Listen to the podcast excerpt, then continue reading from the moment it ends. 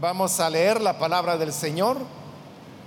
En esta ocasión lo hacemos en la primera carta a los Corintios en el capítulo número 13. Siempre estamos, hermanos, aprovechando eh, el tiempo, ya que por cuestiones de prevención, de salud, continuamos todavía con cultos de solamente una hora, aunque ya después de más de un año ya casi nos hemos adaptado, ¿verdad?, a un tiempo corto. Por eso tratamos de aprovechar cada minuto de la mejor manera, pero confiando en que las cosas irán mejorando y poco a poco se irá restableciendo los horarios normales de, de culto que hemos tenido. Leamos entonces la palabra de Dios en Primera de Corintios capítulo 13, el versículo número 8 hasta el final del capítulo que nos dice, el amor jamás se extingue, mientras que el don de profecía cesará. El de lenguas será silenciado y el de conocimiento desaparecerá. Porque conocemos y profetizamos de manera imperfecta. Pero cuando llegue lo perfecto, lo imperfecto desaparecerá. Cuando yo era niño, hablaba como niño, pensaba como niño, razonaba como niño. Cuando llegué a ser adulto, dejé atrás las cosas de niño. Ahora vemos de manera indirecta y velada como en un espejo. Pero entonces veremos cara a cara. Ahora conozco de manera imperfecta, pero entonces conoceré tal y como soy conocido. Ahora pues permanecen estas tres virtudes la fe, la esperanza y el amor. Pero la más excelente de ellas es el amor. Amén. Hasta ahí vamos a dejar, hermanos, la lectura. Pueden tomar sus asientos, por favor.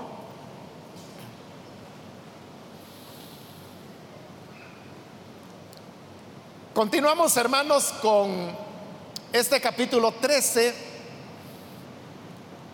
de Primera de Corintios, capítulo en el cual hemos hecho ya la aclaración de que no es que Pablo esté hablando acerca del tema del amor, sino que él está hablando acerca del tema de los dones del Espíritu que deben ser ministrados sobre la base del amor lo cual es diferente.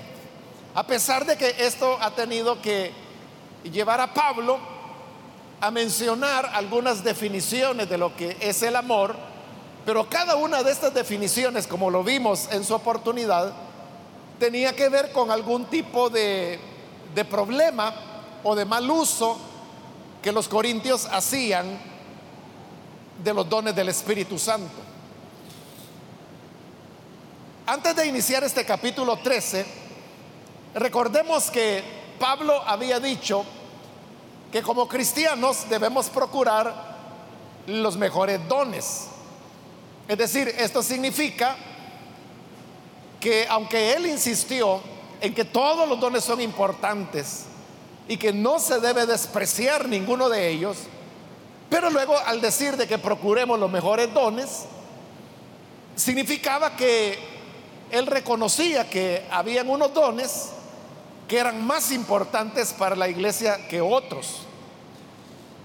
Y eso es algo que él va a desarrollar en el siguiente capítulo, que es el 14. Pero antes de hablar de cuáles son los mejores dones, él dijo, pero le voy a enseñar un camino que es aún más excelente. Es decir, que si es bueno procurar los mejores dones, más excelente es ese otro camino que Pablo dijo que les iba a mostrar. Y ese es el capítulo 13. Entonces, ese camino más excelente es que los dones deben ser ejercidos, pero motivados por el amor, sobre la base del amor. El problema con los corintios es que ellos ejercitaban los dones y lo hacían en abundancia, pero motivados por la, la jactancia, la vanagloria, porque usaban los dones como una manera de mostrar cuán grande era su espiritualidad o cuán maduros eran por el tiempo que se tomaran hablando en lenguas o profetizando. Pero Pablo dice que en realidad los dones no son la verdadera expresión de espiritualidad de las personas, sino que lo que nos está enseñando en este capítulo 13 es que la verdadera medida de espiritualidad es el amor. De las personas verdaderamente maduras en la fe no son quienes tienen dones del Espíritu, sino que son las que aman. Las personas verdaderamente consagradas al Señor son las que aman. Pero como también ya lo habíamos dicho, al colocar el amor como elemento central, no es que Pablo estuviera despreciando los dones. Por eso es que al iniciar este día yo le dije que Pablo no está hablando en este capítulo sobre el amor, sino que el tema es los dones del Espíritu utilizados con amor. Aunque el amor es la verdadera medida de la consagración, de la espiritualidad, de la madurez, no se desechan los dones. Porque los dones llegan a su máxima plenitud cuando son ejercidos sobre la base del amor. Por eso es que el objetivo principal del creyente debe ser el amar.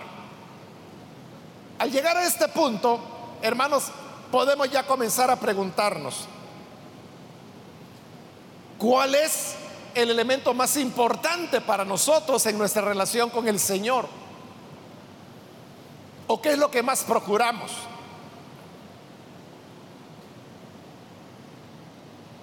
Y usted no me dejará mentir que algo que uno escucha con frecuencia en otros hermanos y hermanas es que dicen, hermano, es que usted no sabe cómo yo le pido al Señor que me dé el don de sanar enfermos, por ejemplo. Otro podrá decir, es que usted viera cómo yo le pido al Señor que me dé el don de profecía, que me use. Hay personas que dicen, yo viera cómo ayuno por eso. Es mi oración de todos los días al Señor. Expresiones como esta que estoy diciendo, estoy bastante seguro que usted la ha escuchado varias veces. De personas que dicen, es que yo le pido al Señor que me dé este don, que me dé este otro, que me dé fe, que me dé milagros, que me use. Vaya, pero ahora yo le pregunto, ¿cuántas veces un hermano o hermana ha venido y le ha dicho a usted, es que usted no sabe, hermano, cómo yo le pido al Señor que me dé amor? Eso se oye mucho menos, ¿verdad? En la mentalidad de la iglesia, lo que hay entonces es que servir a Dios es tener dones. Y en verdad los dones son para eso, para servir al Señor. Pero Pablo dice, yo les muestro un camino más excelente. Pablo no está diciendo no busquen los dones, al contrario. Así terminó el capítulo 12 y así va a continuar en el 14 diciendo, procuren, procuren los dones mejores. Pero hay algo más excelente. Y es que procuren esos dones con amor. Y para ejercitarlos con amor. La meta entonces en el corazón del cristiano debe ser el tema del amor, porque el amor es la base sobre la cual descansa el servicio a Dios, el servicio a los demás hermanos, el servicio dentro de la iglesia. Todo debe estar basado en el amor. Entonces Pablo lo que está diciendo es que éticamente el amor es más importante que tener todos los demás dones. Por eso es que este capítulo 13, usted se recordará, Pablo decía, si yo hablase muchas lenguas humanas y angélicas, pero no tengo amor, vengo a ser entonces como una lámina que suena. Es decir, lo que él está diciendo es, tú puedes tener el don que quieras y hablar más lenguas que cualquier cotorra. Pero si no tienes amor, eso no es nada. Incluso Pablo llegó a decir, yo pudiera dar mi cuerpo para ser quemado en martirio, pero si no lo hago por amor, no es nada.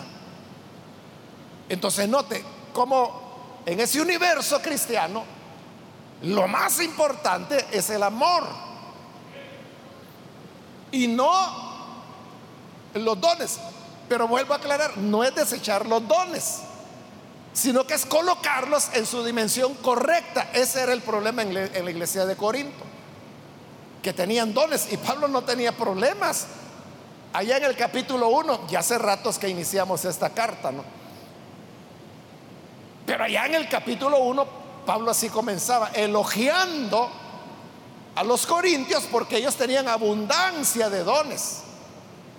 para Pablo estaba bien. El problema era que los dones los usaban egoístamente para jactarse, para sentirse superiores al hermano, para proyectar una espiritualidad que no tenían. Es decir, cuestiones, hermanos, que se dan aún hoy en día con mucha frecuencia en torno al tema de los dones. Por eso es tan importante entender ese capítulo 13 y comprender el lugar que el amor juega en el tema de los dones. Entonces, eso es lo que Pablo ha venido explicando en este capítulo 13. Pero al llegar al capítulo 8 que hoy hemos leído, Pablo va a explicar por qué el amor es más importante que los dones. Y dice este versículo 8, el amor jamás se extingue, mientras que el don de profecía cesará el de lengua será silenciado y el de conocimiento desaparecerá. Ahí él está dando una razón de por qué el amor es más importante. Y dice que es porque el amor nunca se va a extinguir. Pasarán, como la escritura lo dice, los cielos y la tierra el mundo y sus deseos, dice la escritura, pasarán. Pero el amor nunca dejará de ser. Porque Dios es amor. Y el amor siempre permanecerá vivo. Como dice acá, jamás se extinguirá. Es una llama que estará encendida para toda la eternidad. Pasarán los poderes, pasarán los imperios, pasará la civilización humana, pasarán las riquezas, pasará la guerra, pasará las, el mundo tal como lo conocemos hoy en día, todo terminará. Pero el amor jamás se extinguirá. Y entre las cosas que pasarán, también dice Pablo, llegará un momento cuando el don de profecía cesará, ya no va a continuar. el don de lengua será silenciado y el don de conocimiento desaparecerá. Desde esa perspectiva, que si uno ve las cosas a futuro, los dones del Espíritu Santo son temporales. Y como allí dice, van a cesar.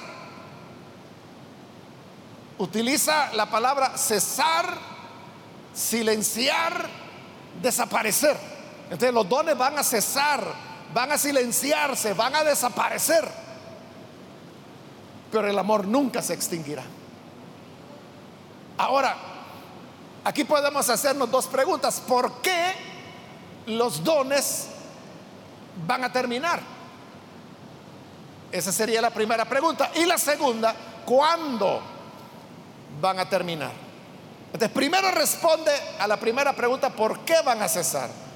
Dice el versículo 9, porque conocemos y profetizamos de manera imperfecta.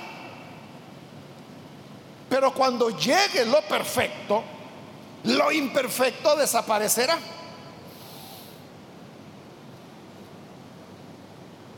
Que Pablo quiere decir con eso es que los dones van a terminar porque los dones son, hermanos, un recurso que Dios utiliza temporalmente porque son las maneras como Él se comunica con nosotros. Cuando venimos a la iglesia, y esto de seguro le ha ocurrido a usted, que hay ciertos momentos en su vida que usted necesita que Dios le hable. Y usted sabe que Dios puede hablar de diversas maneras, a través de su palabra, a través de un consejo, de conversar con otra persona, o que Dios le hable directamente a usted. Pero sabemos que una manera que el Señor tiene de hablar con nosotros es a través de los dones del Espíritu. Entonces cuando venimos a la iglesia y llega el momento de los dones, cuando hay lenguas, cuando hay interpretación de lenguas, cuando hay profecía, cuando hay don de ciencia o de palabra de sabiduría, estamos muy atentos. Porque ahí es el momento cuando Dios puede hablarnos. Entonces, nótelo. Es una manera de comunicarnos con Dios, pero como Pablo dice, imperfecta. Porque lo lindo sería, hermano, que uno pudiera llegar delante de Dios y decirle, Señor, aquí vengo a visitarte, quería platicar contigo porque fíjate que tengo esta situación en mi vida y yo quisiera que me dijeras qué es lo que debo hacer acá. O sea, eso sería lo maravilloso. Pero no podemos tener ese tipo de relación en este momento. Porque como Pablo dice, eso es lo perfecto. Y eso no ha llegado todavía. Entonces lo que tenemos es lo imperfecto. Esto, hermanos, es como que si usted tuviera un familiar a quien usted quiere mucho, pero este familiar vive lejos, vive en otro país. Entonces, ¿cómo se relaciona usted con esa persona? Puede hacerlo a través de una llamada telefónica. Hoy pues existe la facilidad de que puede hacer una videollamada. Pero yo le pregunto, no es lo mismo, ¿verdad? No es lo mismo que usted esté platicando con otra persona a través de videollamada, a que usted pueda abrazar a esa persona o puedan sentarse en la mesa del comedor a platicar, a tomar un fresco o agua o café, no sé. No es lo mismo, ¿verdad? O sea, en la pantalla está la persona, usted puede ver su rostro, usted puede ver sus gestos, usted puede oír lo que dice, esa persona también le está viendo a usted, pero esta relación no es una relación directa, por eso se llama virtual porque no es la realidad auténtica, sino que es una realidad pero virtual que existe, pero, pero no es real porque usted no puede, hermano, como le digo, abrazar a esa persona, acercarse, etcétera. Es decir, aunque sea por videollamada, pero es una relación imperfecta. Lo perfecto es cuando finalmente la persona viene y usted lo abraza y le toca los hombros o le toma la mano y como le decía, salen a caminar, andan platicando. La relación real es otra. Entonces Pablo dice, actualmente nosotros tenemos una comunicación imperfecta con el Señor a través de los dones del Espíritu. Porque usted sabe que el Espíritu viene, usa una persona, digamos para dar una palabra de ciencia. Usted le escucha, Dios le habló, pero ese don termina, pasó el tiempo de la alabanza y pasamos al momento de la predicación en el culto. Pasó. Y usted a lo mejor quisiera continuar platicando con Dios. Quizás quisiera continuar haciéndole más preguntas. Pero, hermano, nosotros sabemos que el Señor vendrá. Eso lo va a desarrollar Pablo en el capítulo 15. Y entonces un día podremos verlo a Él cara a cara. Ya no solo vamos a oír su voz cuando habla a través de un hermano o una hermana que tiene un don espiritual, sino que vamos a oír directamente su voz. Vamos a poder platicar con Él cuando queramos. Entonces, cuando ya podamos en lo perfecto,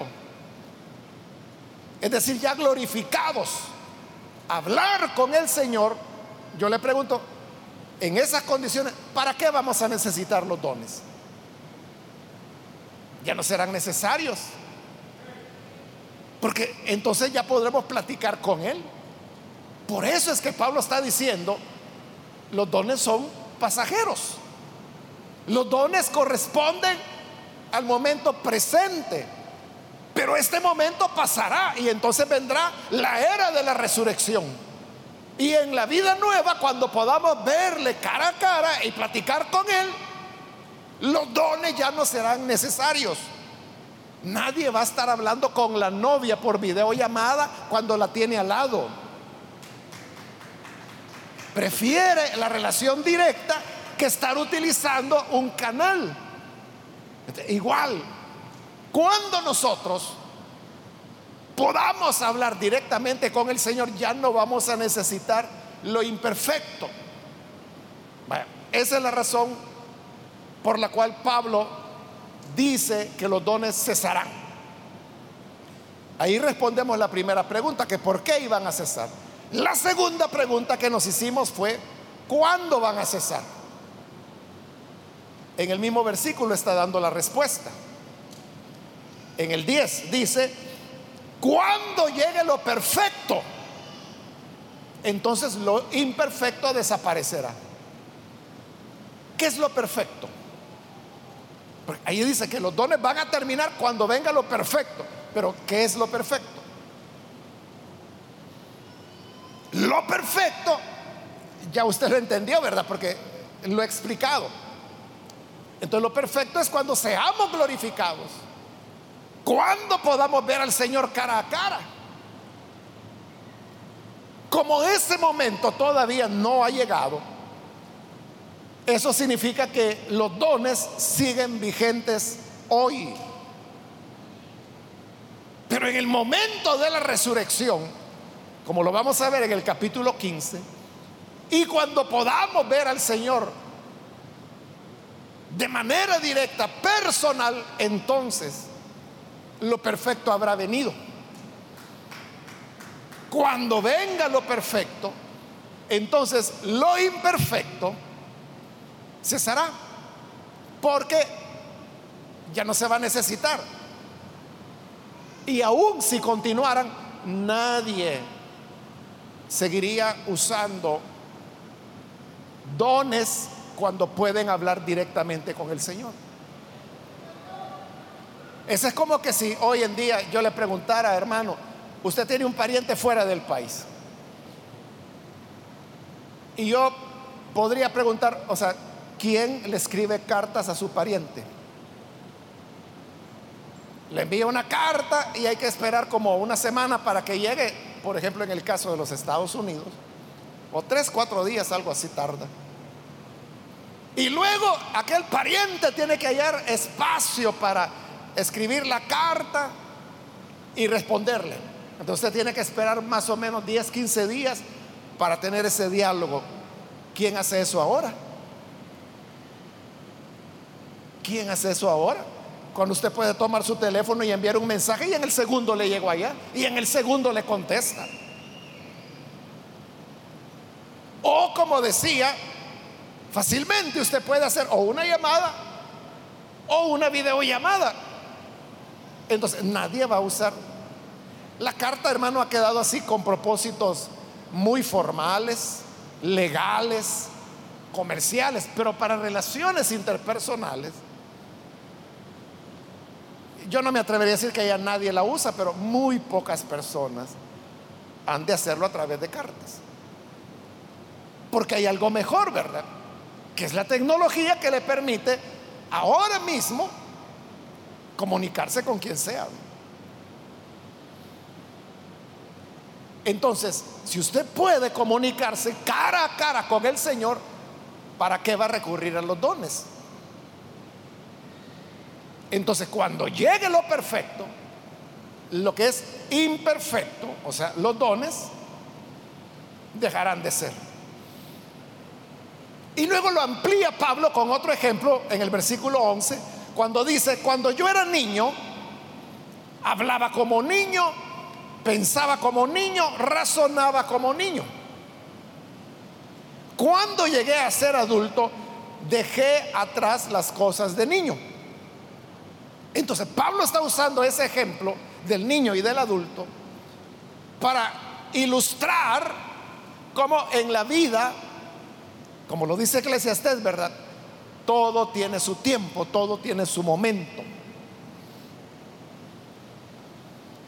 Hay una etapa cuando hablamos como niños, pensamos como niños, razonamos como niños, porque somos niños.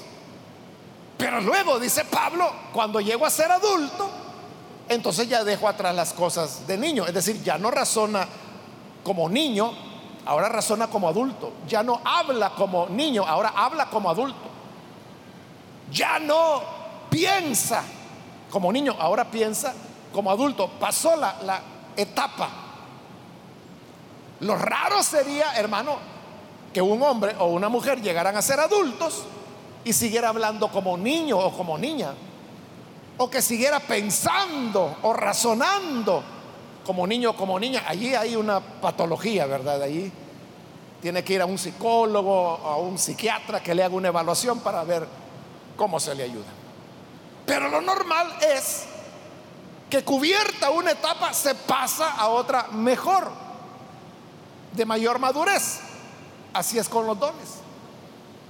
Los dones los tenemos ahora porque ahora somos niños en nuestra en el momento, en la etapa en que nos encontramos. Pero cuando venga la resurrección y nos levantemos con cuerpos glorificados, entonces vamos a ser adultos, entonces vamos a dejar atrás lo de niños, ya no vamos a necesitar los dones.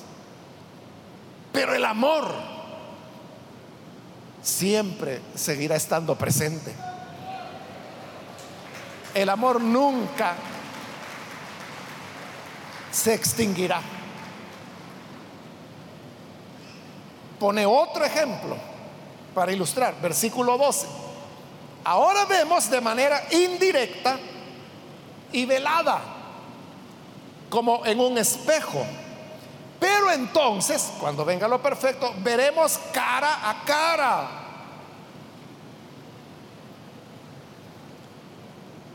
Corinto era una ciudad, como lo explicamos en la introducción, que era un doble puerto. Es decir, tenía costa, era una, un estrecho y tenía costa tanto de un lado como del otro. Y uno de los productos que se producían en Corinto eran precisamente los espejos. Pero los espejos, hermanos, no eran de cristal como son ahora. Y tampoco se usaba el azogue de plata, que es el que se usa hoy para los espejos como los conocemos hoy en día. Eso sería un descubrimiento o invento que se haría, hermano, siglos después. En esa época, los espejos, como acabo de decirle, eran de bronce. Entonces, era una lámina de bronce, la cual pulían muy bien. Le sacaban brillo, como decimos, ¿verdad? Y entonces la gente se veía en el reflejo del metal.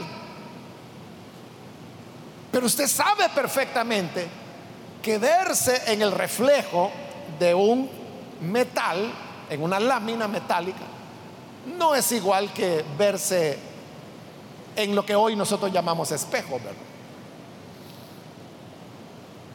Hay personas que cuando quieren ver si están peinados o no, lo que hacen es que si hay un vehículo parqueado, se paran enfrente de la puerta del vehículo y se ven en el vidrio, es decir, en el reflejo que del vidrio. Pero claro, uno se ve, pero uno ve como una sombra. No es con claridad. Y ese que es un vidrio, ¿verdad? Ahora imagínese cómo era verse en un reflejo metálico, en una pieza de bronce bien pulida. Entonces, pero eso era lo mejor que había en la época. Por eso es que cuando Pablo habla de verse en un espejo, Pablo está diciendo que es verse de manera indirecta y velada. Velado significa que está oculto. La reina Valera traduce verse oscuramente. Porque a través de un vidrio Así se ve uno. Si fuera un espejo de los que hay ahora, reflejan perfectamente la luz, ¿verdad? Entonces uno se ve tal como es. Pero Pablo está hablando de eso. Entonces, en actualidad, dice, en esta época en la que estamos, vemos al Señor, pero indirectamente a través de los dones, de manera velada, o de manera oscura, como dice la reina Valera. Pero cuando venga lo perfecto, entonces veremos cara a cara. Porque cuando uno ve cara a cara es cuando está viendo la realidad de la otra persona. Igual es con los dones. Entonces los dones, como le explicaba, es una relación con el Señor, pero limitada, imperfecta, velada, oscura. Pero cuando venga la resurrección, ahí lo vamos a ver cara a cara al Señor. Por lo tanto, ya no vamos a necesitar los dones. Pero el amor jamás se extingue. Cara a cara con el Señor será una relación de amor. Y luego la segunda parte del versículo 12 dice, ahora conozco de manera imperfecta, pero entonces, cuando llegue lo perfecto, el día de la resurrección conoceré tal como soy conocido. Eso es así, ¿verdad? Que como no estamos en esa relación directa, entonces el conocimiento que tenemos de Dios es limitado, es incompleto. Pero cuando venga el día de la resurrección, dice Pablo, entonces yo voy a conocer al Señor así como Él me conoce a mí. Tú podrás conocer al Señor así como Él te conoce a ti. Y sabemos que toda nuestra vida está abierta delante del Señor. Él conoce nuestro corazón, nuestras intenciones. Él sabe lo que hacemos y por qué lo hacemos. Es decir, Dios tiene un conocimiento total de nosotros. Así le conoceremos nosotros. Entonces, cuando ya le conozcamos de esa manera, ¿para qué vamos a necesitar los dones? Por eso es que Pablo dice, los dones pasarán. Pero como el amor nunca se extinguirá, entonces el amor continúa siendo superior. Y por eso el amor es la verdadera medida de espiritualidad. Porque una persona puede estar cargada de dones del Espíritu, pero como Pablo le dice, son carnales. Es decir, que un carnal puede ser muy usado con los dones del Espíritu. eso no es espiritualidad. Claro, lo ideal es que sea un creyente espiritual con dones. Pero Pablo dice en esta carta que hay quienes tienen dones y los usan carnalmente. Entonces el don que es de Dios y es del Espíritu Santo no es garantía de espiritualidad. La verdadera garantía es el amor. Y para rematar, Pablo termina con el versículo 13. Ahora pues, permanecen estas tres virtudes, es decir, ya no va a hablar más de dones, hoy va a hablar de virtudes. La fe, la esperanza y el amor. Las tres son virtudes, no son dones, ¿verdad? Es importante la fe. Claro. Y no, la misma escritura dice que somos salvos por medio de la fe. Allá Romanos capítulo 5 escribe Pablo, reconciliados pues con Dios por medio de la fe. De la fe nos da la salvación, la fe es la que nos justifica, la fe es la que nos reconcilia con Dios. Y la esperanza, la esperanza es la que nos mantiene en pie. Pero fíjese, ¿qué es lo que recibimos por la fe? Aquello que no podemos ver con nuestros ojos. En Hebreos capítulo 13 se habla de ese aspecto de la fe cuando dice que la fe es la sustancia de las cosas que se esperan. Pero cuando esas cosas se reciben, ya no se necesita la fe porque ya la recibió. ¿Y qué es la esperanza? La misma palabra lo dice. Esperanza, de esperar. ¿De qué tenemos esperanza? De lo que va a venir. Pero cuando eso viene, ya no necesitamos esperarlo porque ya vino. Ya no necesitamos de la esperanza. Entonces, aunque la fe, la esperanza son elementos esenciales del cristianismo, sin embargo, Pablo termina diciendo, pero la más excelente de ellas es el amor. ¿Por qué? Porque la fe también va a terminar. ¿Cuándo va a terminar?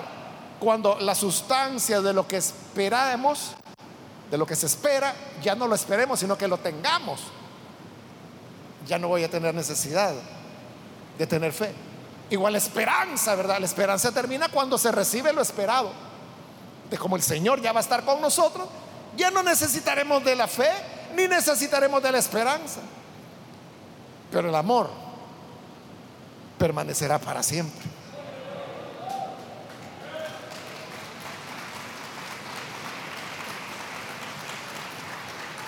Por eso es que Pablo dice, la más excelente de las virtudes es el amor.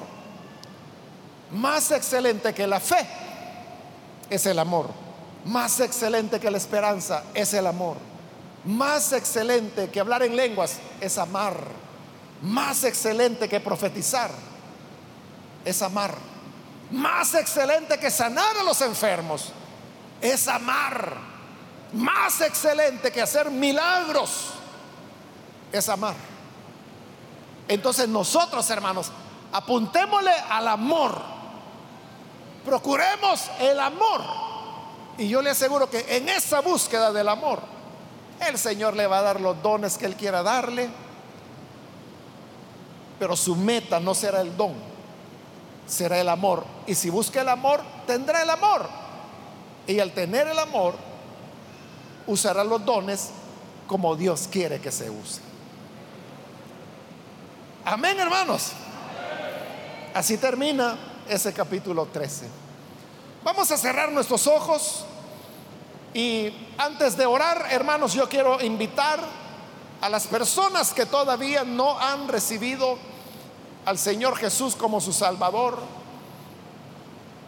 Pero usted ha escuchado hoy la palabra del Señor y a través de esta palabra se ha dado cuenta, hermano, que todo va a pasar en esta vida. Todo. Van a pasar las montañas, los mares, pasarán los edificios, pasará el gobierno humano, las riquezas, el poder, todo, todo pasará.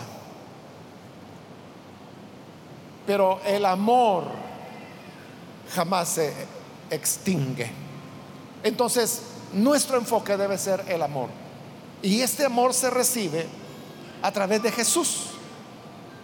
A través de Jesús. Y por eso yo quiero invitar, si hay con nosotros alguna persona que hoy necesita recibir al Hijo de Dios como su Salvador, le invito para que allí en el lugar donde se encuentra, se ponga en pie en señal que usted desea recibir al Hijo de Dios y con gusto vamos a orar por usted.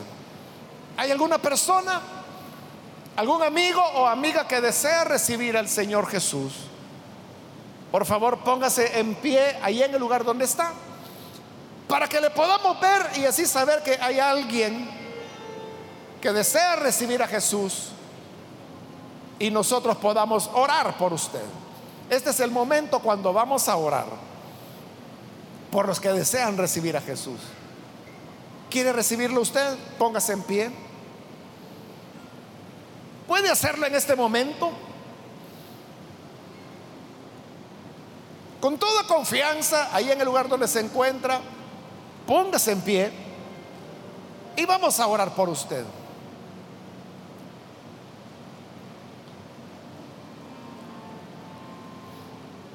¿Hay alguna persona que lo hace?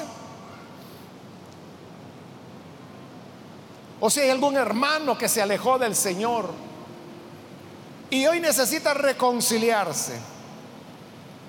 De igual manera puede ponerse en pie en este momento. Nos extraviamos del camino cuando nos olvidamos del amor. Cuando nos olvidamos que esa es la meta fundamental. Pero hoy usted puede comenzar de nuevo reconciliándose con el Señor. Póngase en pie para que podamos orar por usted.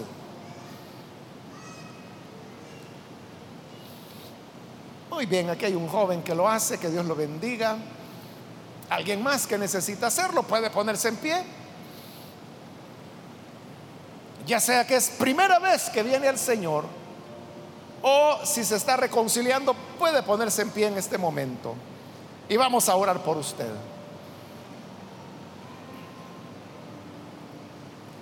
Voy a terminar ahora y luego vamos a orar. Hago la última invitación.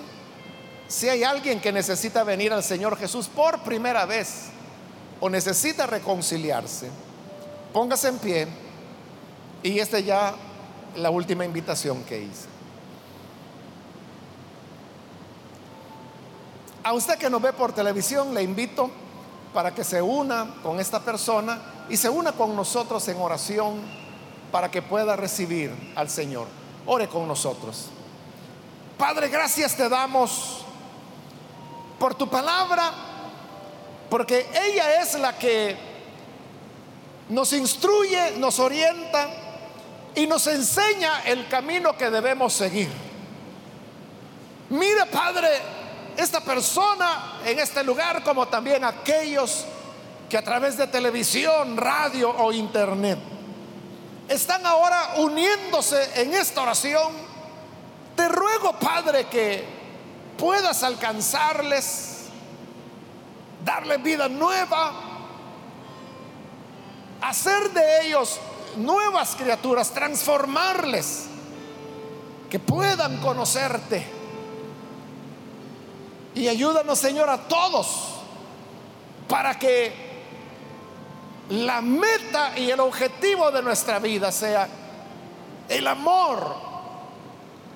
Amarte a ti y amar al prójimo como a nosotros mismos. Que así sea, Padre. Ayúdanos para que en nuestra vida el amor abunde más y más. Y para que comprendamos y vivamos la realidad de que es el amor la verdadera medida de la espiritualidad y la madurez. Ayúdanos a ser hijos e hijas que aman, como tú lo dijiste, que en esto se conocerían tus discípulos, en que aman. Ayúdanos a amar entonces cada vez más y más. Es nuestra oración por Jesús nuestro Salvador. Amén y amén.